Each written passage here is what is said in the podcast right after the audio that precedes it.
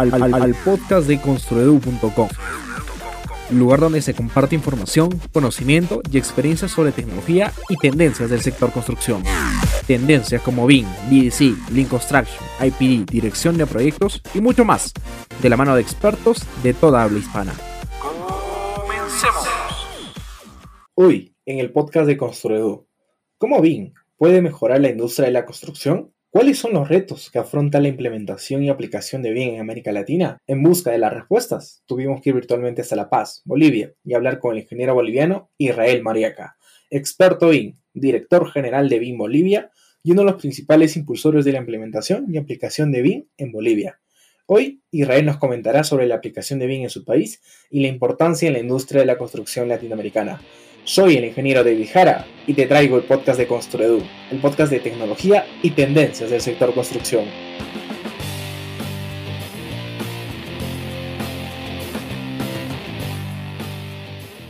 El día de hoy trajimos a un experto en el tema de BIM de América Latina, el ingeniero Israel Mariaca, director de la empresa BIM Bolivia SRL, fundador de la Asociación Nacional BIM Bolivia, una organización sin fines de lucro, y claramente es experto a nivel de América Latina, en el cual vamos a tratar de un poquito de dialogar y platicar acerca de BIM, de retos y oportunidades en lo que corresponde en los países de América Latina.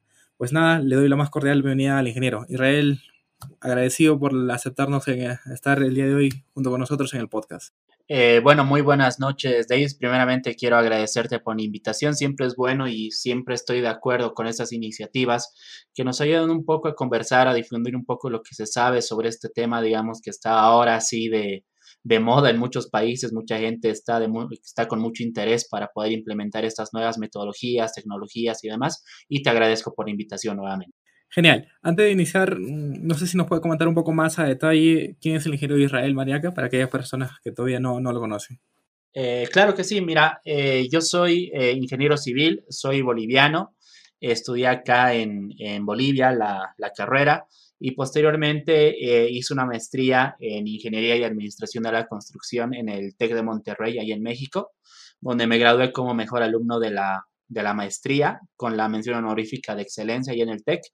Posteriormente trabajé en Colliers International, que es una eh, transnacional muy grande inmobiliaria. Yo trabajaba en el Departamento de Administración de Proyectos para México como coordinador del departamento.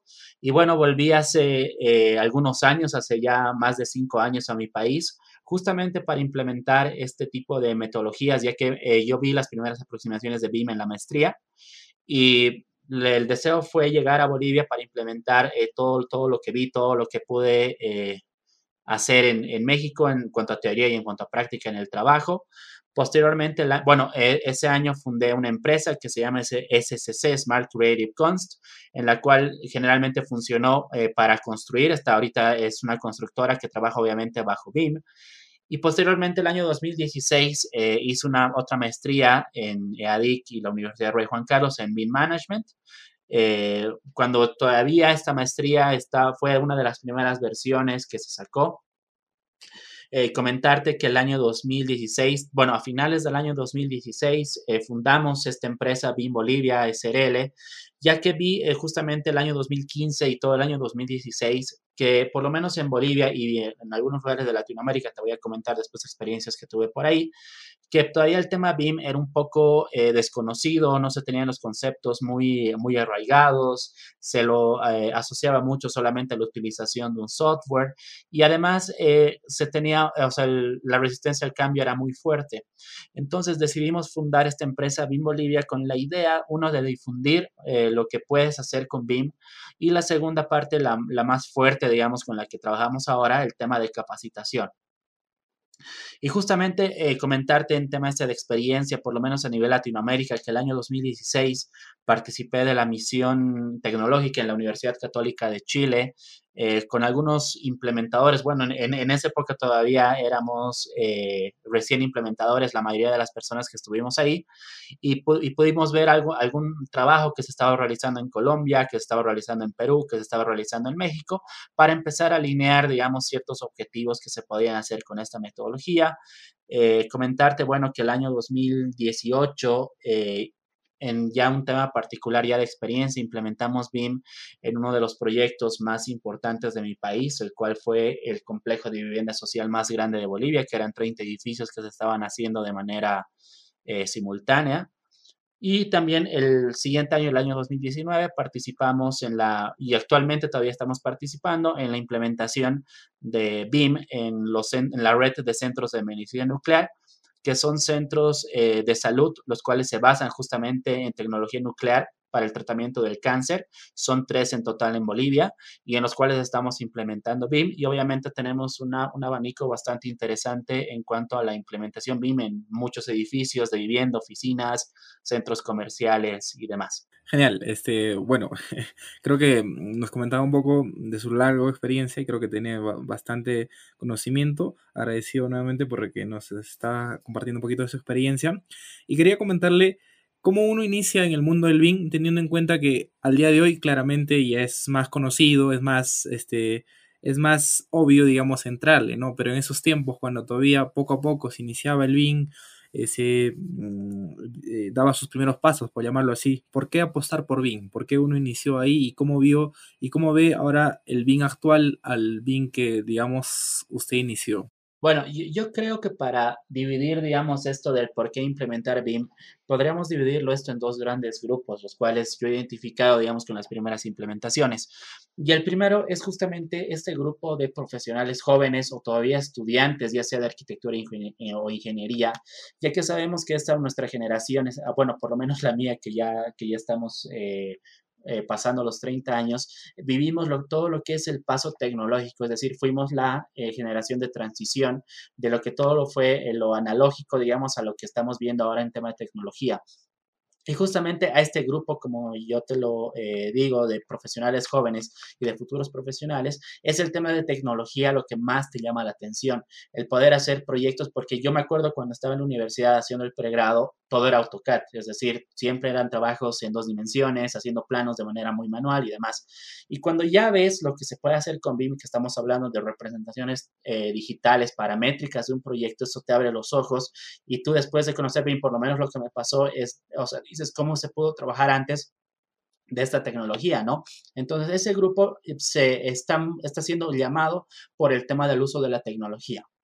Y el segundo grupo, digamos, de, de convencimiento, digamos, que es un poco más difícil que el primero, es justamente las personas dueñas de eh, empresas constructoras, eh, personas que trabajan en entidades gubernamentales en cuanto a construcción y profesionales también que ya tienen una vasta experiencia, ya que esta generación, por lo menos según mi punto de vista, no le interesa tanto el tema de tecnología, sino lo que a ellos les interesa es más el tema de resultados que tú puedas tener con esta tecnología.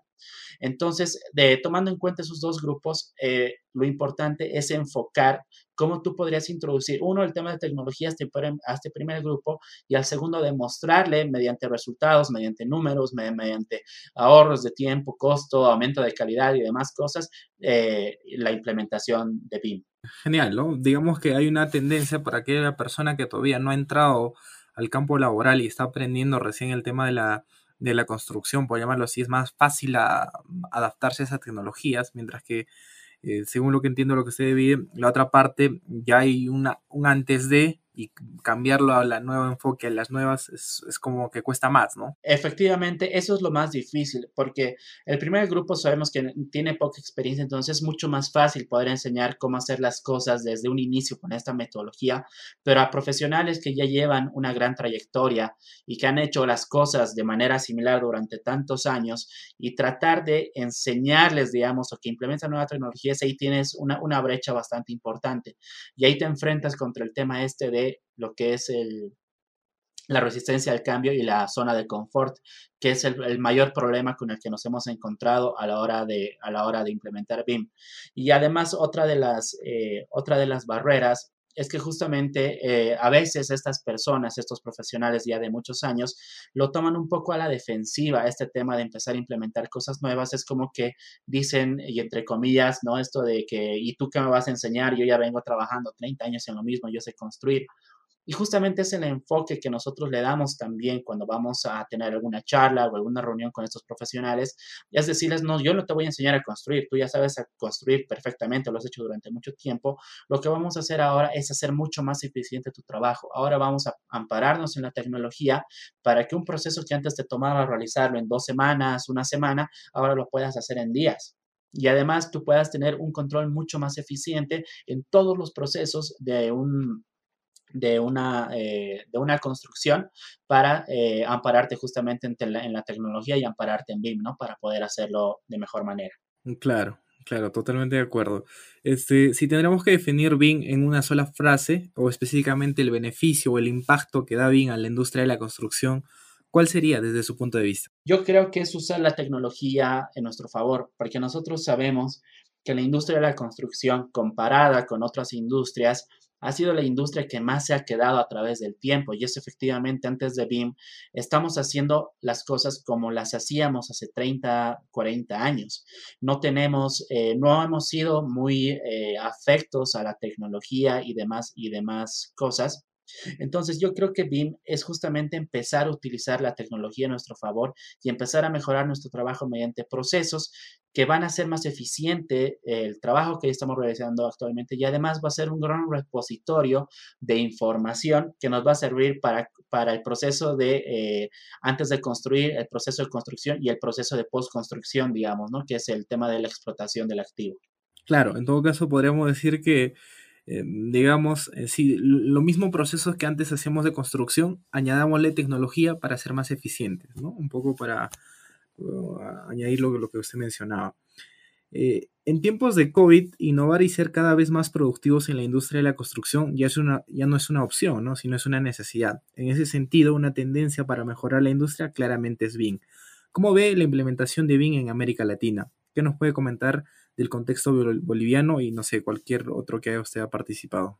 Perfecto. Bueno, eh, antes con el anterior, eh, con el anterior comentario, nada más eh, complementar de que a veces cuando tú le vas a decir a una persona que quieres implementar, eh, que quieres implementar tecnología en la construcción, todos se imaginan que vamos a traer robots que van a empezar a hacer paredes, que van a empezar a hacer o reemplazar el trabajo de la mano de obra, de la mano de obra, ¿no?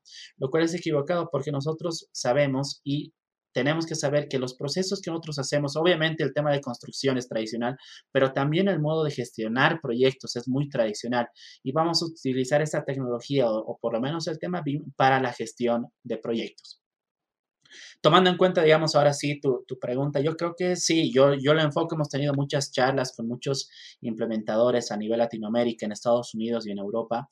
Y sí, antes, bueno, por lo menos hace un año, un año y medio, se veía BIM y por lo menos las grandes empresas estaban viendo BIM como una ventaja competitiva contra, eh, en el mercado. Es decir, empezaban a, si antes ganaban, no sé, 10 dólares eh, haciendo de manera tradicional, han podido ver que mediante algunas implementaciones que en lugar de ganar esos 10, ahora ganaban 12, ganaban 3, es decir, mejoraban un poco sus, sus utilidades. Pero ahora justamente con el, en el contexto en el que nosotros estamos viviendo actualmente, en el tema de la pandemia, en el tema de la cuarentena, mucha gente se ha dado cuenta que lo que nos ha ayudado a sobrevivir o a sobrellevar esto, este aspecto ha sido el tema de, la tecnología, ha sido el tema de las videollamadas, el tema de teletrabajo, el tema ese de que podamos usar realmente la tecnología a nuestro favor.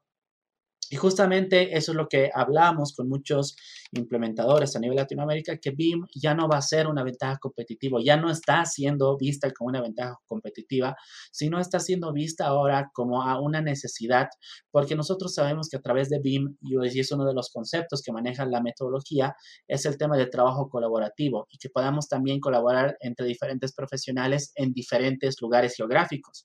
Y justamente eso es algo que ha sido obligado ahora en el contexto por el tema de la cuarentena ya no tenemos, digamos, o por lo menos por tema de seguridad, ya no tenemos a 20 personas trabajando en una misma oficina, sino cada quien trabaja en su casa y qué mejor hacerlo a través de esta metodología que está cambiando la manera, la manera de trabajar.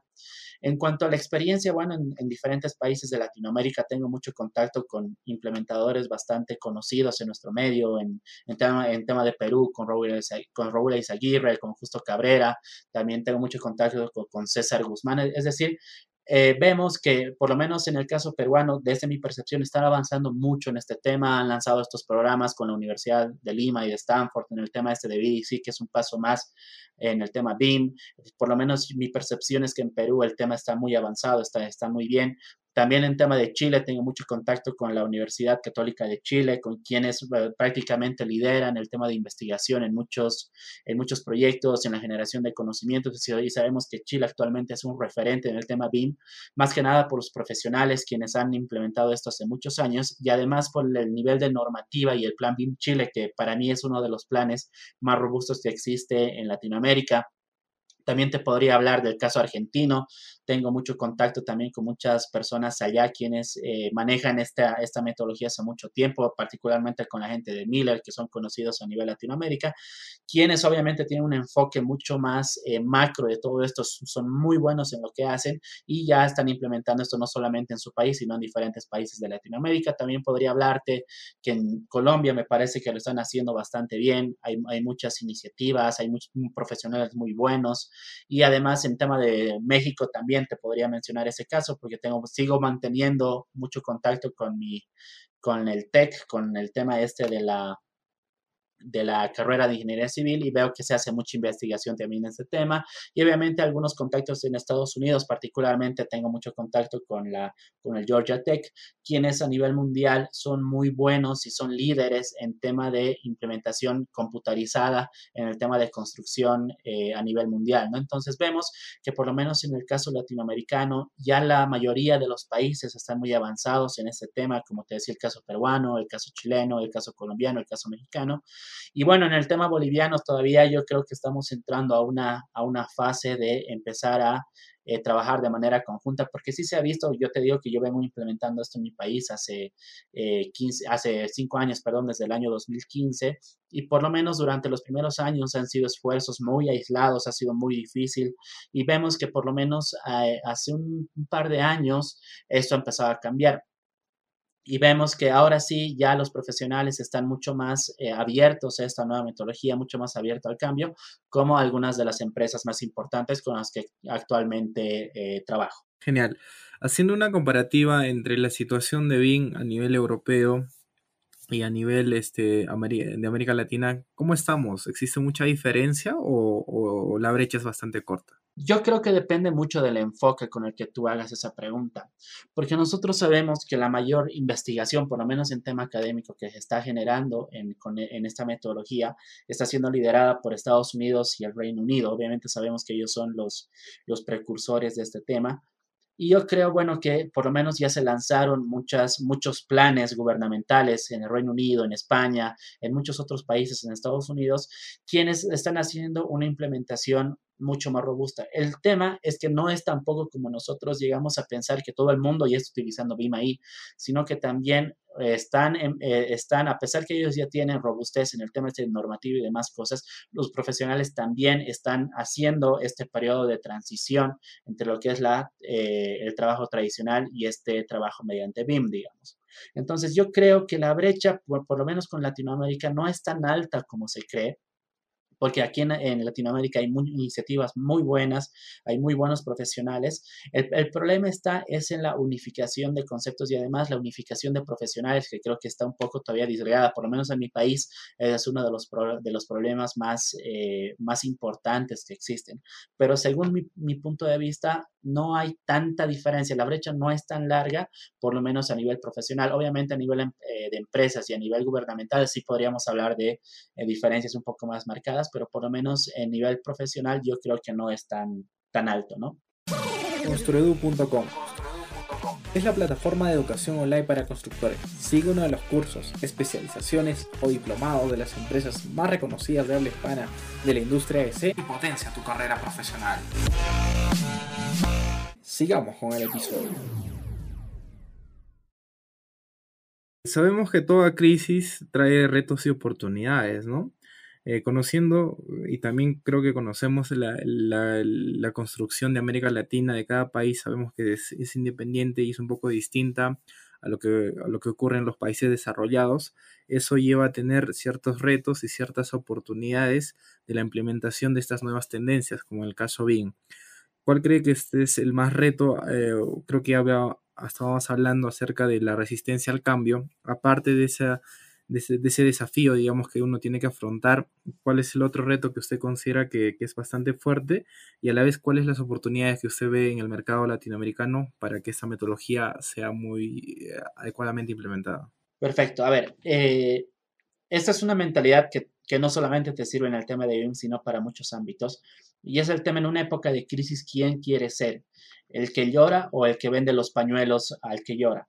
Entonces, según mi percepción, yo creo que siempre en una crisis hay oportunidad, siempre se tienen que analizar las cosas fríamente y ver cómo, cómo se podría cambiar las cosas para hacer más eficiente el trabajo. Entonces, yo creo que BIM justamente está aportando eso, porque hemos visto que muchas empresas, por lo menos en mi país, han tomado esta época de cuarentena que hemos visto que no se han hecho los trabajos de manera regular, pero sí lo han utilizado para hacer más eficiente su planificación, empezar a trabajar más en la planificación para que cuando se habiliten otra vez los trabajos, o sea, ya se pueda trabajar entre comillas de manera normal, estos sean mucho más organizados. En cuanto al segundo reto que yo vería, por lo menos a nivel Latinoamérica, en, implementación de estas nuevas metodologías y tecnologías, es que yo creo que el latinoamericano es muy escéptico. A veces no te cree mucho lo que tú le dices y por eso generamos un tema de desconfianza. Entonces, tal vez ese sería uno de, uno de los, o por lo menos el segundo reto más importante en este tema de la implementación BIM. Y el tercero para mí es el tema de capacitación que es algo primordial a la hora de implementar metodologías nuevas, es capacitarnos y hacer la implementación de estas metodologías de manera responsable también. Porque algo que he visto, por lo menos eh, esta última época que se ha vuelto el tema BIM eh, de moda, entre comillas, es que ahora eh, se han proliferado bastantes cursos, bastantes programas de capacitación. Y el problema ha sido que se se ha generado una, una brecha importante en el tema de la calidad de oferta, porque hemos visto que ahora tú entras a un grupo, no sé, de BIM en Facebook y ya ves que te dan 100 eh, videos de, de, Revit, digamos, o de, o de Archicad o de cualquier software a cambio de un like. Entonces, ¿cómo tú puedes comprobar la calidad de esos videos, la calidad de enseñanza y la calidad de aprendizaje para la implementación de la metodología? Porque nosotros sabemos, y esto es algo que eh, pasa y seguramente pasa no solamente en Bolivia, sino pasa en otros países, que si tú vas a hacer una, una implementación y la vas a hacer mal, la persona a la cual ha sido afectada por esta implementación BIM nunca más va a querer saber de la metodología y la, desconfianza que se genera es mucho mayor. Entonces, para mí, esos serían como que los retos más importantes, por lo menos los tres que yo te podría mencionar haciendo un resumen. El primero es el tema de la resistencia al cambio que existe en nuestro, en nuestro medio. El segundo es el tema un poco del escepticismo o desconfianza que existe eh, por metodologías nuevas. Y el tercero es una educación y una formación responsable. Sabemos que una industria o cualquier, este, mm, digamos, campo del conocimiento lo hacen en conjunto no solo las empresas, no solo el gobierno, sino también este, las instituciones educativas. Cada uno aporta un granito para el desarrollo de algo. ¿Qué rol usted cree que, que debe desempeñar la academia para impulsar estas metodologías? Para impulsar cualquier metodología nueva y particularmente el tema BIM, se habla mucho de, eh, la, de una trinidad muy importante, que es la academia, la industria y gobierno.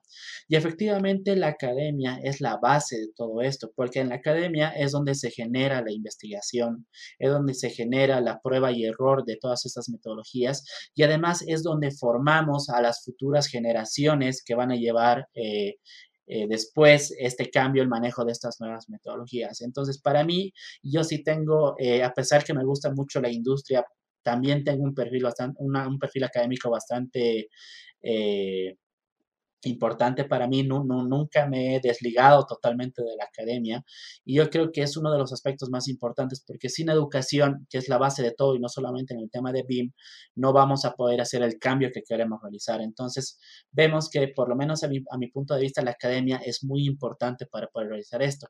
Y vemos, digamos, y eso te puedo contar en tema por lo menos eh, eh, del TEC de Monterrey con, con, la institución que tengo eh, mayor contacto, hemos visto que ellos están cambiando su planilla curricular de la carrera de ingeniería civil, ya que ahora están introduciendo el tema BIM, el tema LIM de manera eh, transversal a toda, a toda su currícula. Yo creo que es uno de los pasos más importantes que se pueden hacer, porque hemos visto también que en la academia se han tratado de hacer cursos aislados como una materia BIM, pero como sabemos, BIM abarca toda, eh, todas las toda la construcción, es decir, cualquier proyecto de construcción. Entonces vemos, digamos, esos ejemplos de universidades que lideran, digamos, el tema educativo a nivel Latinoamérica, que ya lo están empezando a hacer y yo concuerdo con ellos que la manera de hacerlo es, introducirlo de manera transversal a las currículas para que los futuros profesionales, los alumnos y los, los futuros líderes, digamos, que van a, que van a implementar ese tipo de, de metodologías y tecnologías,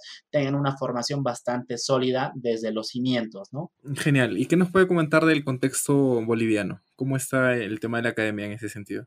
Mira, eh, justamente hace muy poco tiempo eh, empecé a tener mucho contacto con, con universidades acá y ya hay mucha predisposición, por lo menos de muchas universidades, por lo menos de los jefes de carrera, de empezar a virar hacia este cambio, empezar a, em, empezar a cambiar sus currículas. El, problema eh, que nos encontramos es que, eh, por lo menos en el tema este de algunas universidades, por lo menos del caso público, es que hacer el cambio de currículas es un proceso muy largo, es, es bastante tedioso, te toma mucho tiempo, entonces eso nos frena un poco. Pero por lo menos en el tema este de otras universidades hemos visto que ya hay algunas iniciativas, todavía no hay algo bastante eh, concreto, cerrado, es decir, todavía no se ha cambiado una, eh, una currícula de una universidad totalmente, digamos, bajo este enfoque, que creo que ese es el siguiente paso en tema de pregrado, ¿no? En el, en el tema de posgrado, justamente hemos visto que ya hay alguna oferta en el tema de diplomados, maestrías y demás, que se está empezando a cambiar esto y vemos que sí, yo creo que ya, por lo menos a nivel iniciativa, se está viendo un cambio bastante importante, entonces estamos pasando a la etapa de ya hacer efectivos estos cambios. Genial, ¿no? Sí, creo que lamentablemente no es, no es un cambio rápido, pero sí ya se ve también en los contextos que conozco acá de Perú y también en otros países que sí, poco a poco la currícula anterior que solamente se enfocaba en los procesos tradicionales y tal vez mucho esquema se le daba la ingeniería estructural y, y, por un lado se dejaba de lado el tema de la gerencia, la ingeniería de la construcción, se le está dando fuerza y se está implementando el tema de las, este, ¿no? de las currículas en ese sentido. Bueno, quería consultarle, de acuerdo a su experiencia y más o menos cómo, cómo sueña usted, cómo ve la, la, industria de la construcción de aquí a 10 años. ¿Qué se imagina? ¿Qué es lo que usted desearía que fuera nuestra industria de acá a unos 10 a 20 años? Mira, yo creo que la industria de la construcción es una de las industrias más importantes en todos los países porque sabemos que se maneja eh, un PIB, bueno, un porcentaje del PIB ese es bastante grande asignado al tema de la construcción. Y también sabemos que la industria de la construcción es una industria que te genera, bueno, por lo menos en el tema este de indirectos y demás, un efecto multiplicador bastante importante. Entonces, yo creo que nuestra, nuestra industria ha estado un poco eh, descuidada en muchos aspectos, como te decía, haciendo procesos hace, de hace muchos años. Y lo que yo me imagino, por lo menos de aquí a de 5 a 10 años, es un cambio y no solamente en el tema este de tecnología, sino es un cambio en el tema de mentalidad. Porque nosotros tenemos que entender que al ser una industria tan importante, aportamos de manera muy importante a nuestros diferentes países. Entonces, podríamos aportar de mejor manera haciendo más eficiente nuestro trabajo y particularmente combatiendo ciertos aspectos que están latentes y eso hay que hablarlo también es en el, en el entorno latinoamericano, que es el tema de, corrupción. Sabe, sabemos que la industria de la, de la construcción ha estado muy golpeada por este tema en muchos ámbitos y sabemos que estas nuevas tecnologías tal vez están siendo enfocadas justamente a la lucha y transparentización de la información.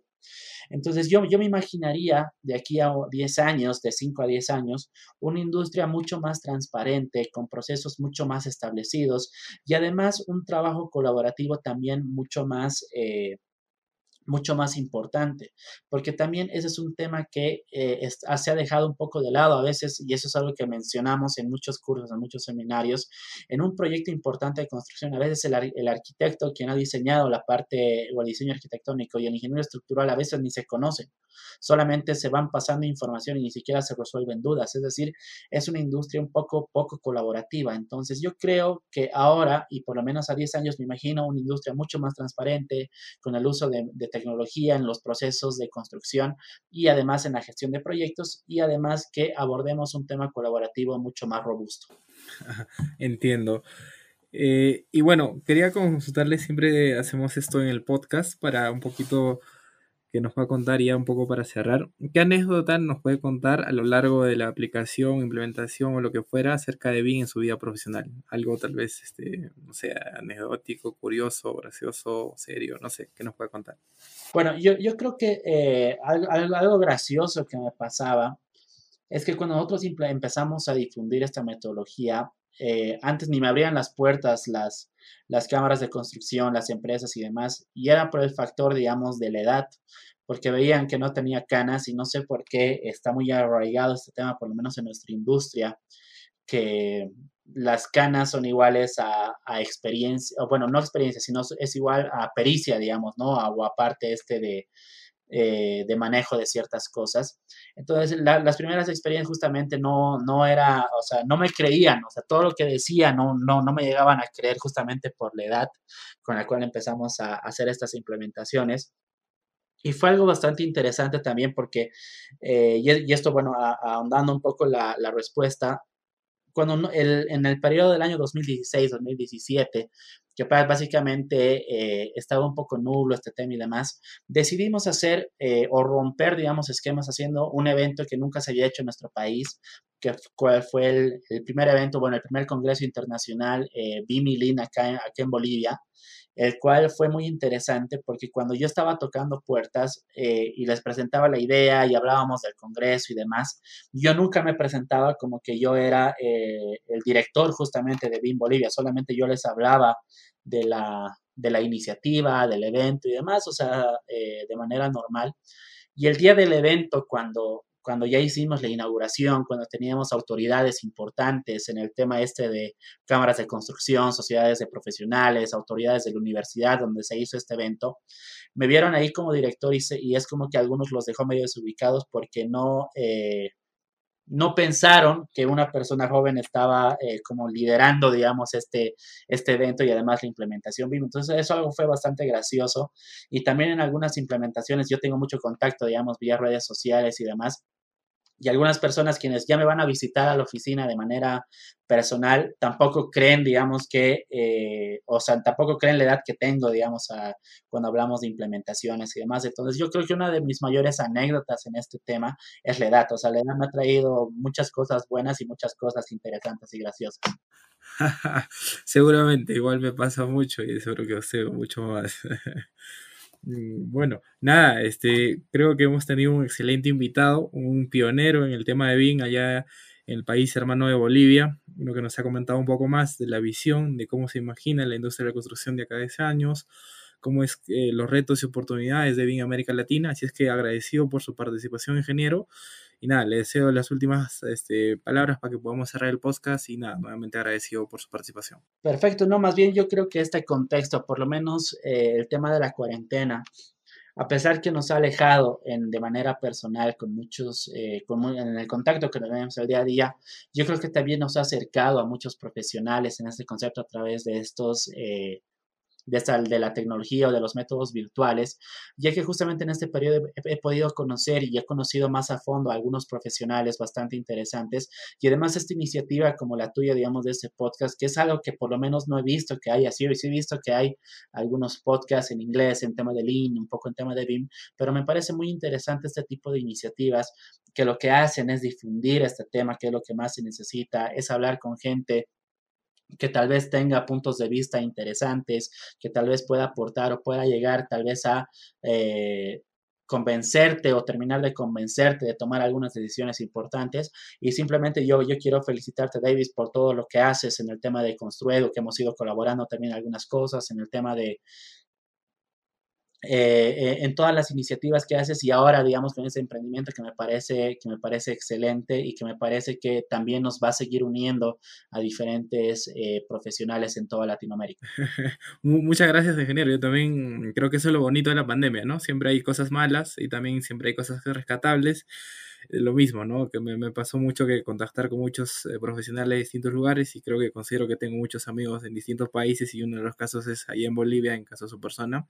Agradecido por eso y nada, déjenos por favor sus contactos, sus redes, dónde lo ubicamos, este, los, canales de, de contacto hacia su persona para cualquier persona que escuche el podcast lo pueda contactar. Perfecto, bueno, eh, tenemos la, página de Facebook que es BIM Bolivia CRL, en la cual hacemos la mayor difusión de del trabajo que hacemos, algunos cursos de capacitación y demás. En LinkedIn con mi nombre, Israel María Claver, con el cual voy, estoy siempre igual pendiente a cualquier mensaje, cualquier cosa que haya, y obviamente al mail eh, que es eh, eh, contacto arroba bim-mediobolivia.com en el cual podemos tener cualquier contacto y tal vez para alguna persona que me quiera ahí hablar por WhatsApp, el 705-94321, que es mi número personal, con el código de Bolivia, que es más 591. Ahí podríamos tener cualquier duda, cualquier pregunta que se tenga, con gusto la resolvemos. Genial, ingeniero. Muy amable por su participación. Espero contar con su participación en futuros eventos. No van a ser los únicos. Así es que desde ya le voy a llegar la invitación. Agradecido por su tiempo. Sé que ahí es bastante. Eh, seguro que tenía una agenda bastante ajetreada, pero sin embargo nos dio el espacio. Muchas gracias. Y bueno, con eso hemos concluido la participación del ingeniero Israel. Creo que ha sido un tema interesante. No se olviden de seguir nuestros canales de podcast en Spotify, iTunes, Evox y en sí todos los canales donde les guste escuchar su podcast.